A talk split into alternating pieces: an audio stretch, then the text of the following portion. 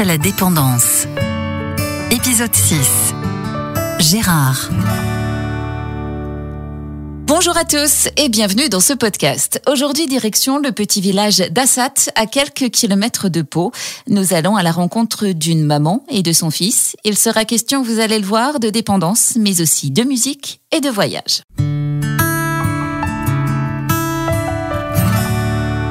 Si vous croisez un jour Gérard, la première chose qui vous frappera, c'est que c'est un solide gaillard, comme on dit chez lui dans le sud.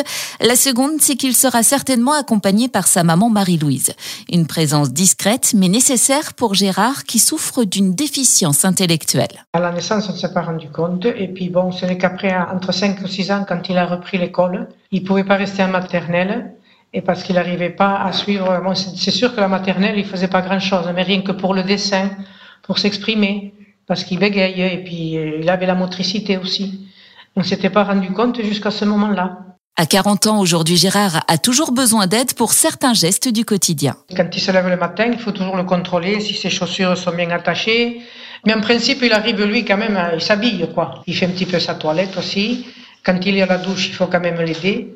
Pour la cuisine, des fois, il arrive à se faire un petit plat ou quelque chose qui lui plaît, mais il faut toujours être à côté. Et s'il ne peut pas lire ou encore écrire, en revanche... Il se rappelle de tout, de tout, de tout, de tout. Et quand il y a quelque chose, Gérard, il me fera penser à ça. Hein. Et bien, ça manque pas. Hein, moi.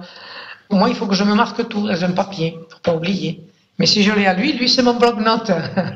Et c'est cette mémoire qui lui permet de s'adonner à sa passion, la musique. J'ai un synthétiseur, j'ai une guitare, j'ai acheté un accordéon, et c'est ça qui me permet à me à faire un peu de, de, de motricité avec les instruments et j'arrive à, développer. Dans la famille, ils me prennent pour un bon musicien. Il faut l'encourager, hein Cette passion de la musique, il la partage avec ses amis en accueil de jour dans une arche, mais aussi avec les bénévoles et bénéficiaires de l'association Les Chamois Pyrénéens, une association spécialisée dans l'organisation de voyages adaptés aux personnes en situation de handicap, grâce à laquelle il a sillonné le monde. Barcelone, Madrid, euh, Tunisie, Maroc, Tunisie. Maroc, tout, j'ai tout fait, sauf l'Amérique. On va visiter, on fait des petits repas et moi je leur fais, je leur fais la, musique des fois. Ils dansent et tout. Ça me permet d'oublier un peu. Il est heureux comme un pape, imaginez-vous. Parce qu'il est très humain, quoi. Et, et quand il va avec des personnes qui ont un handicap plus important que le sien, alors lui, il les aide, il les fait rigoler. on dirait que c'est lui l'éducateur en plus, quoi j'ai que des bonnes choses de lui. Alors ça, ça me met toujours la larme à l'œil. Ces voyages et ces moments passés en accueil de jour, c'est ce qui égaye le quotidien de Gérard.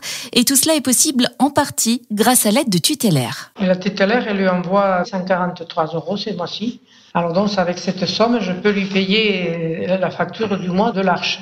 Et voilà, et puis ça l'aide pour faire ses voyages, ou lui met de côté pour plus tard, quoi.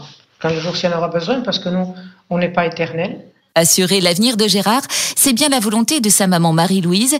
Et quand on parle du futur à Gérard, lui, il a un projet qu'il espère plus que tout réaliser. lui, ses projets, c'est toujours la musique. Moi, ce serait de me faire un truc d'enregistrement à la cave, tout meublé, un studio d'enregistrement. Un joli projet qu'il souhaite donc concrétiser d'ici quelques années. En attendant, c'est dans son salon que Gérard joue ses morceaux préférés sur son synthétiseur.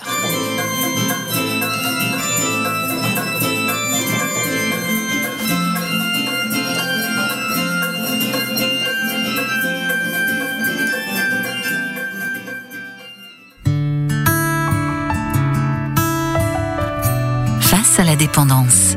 Un podcast proposé par Tutélaire.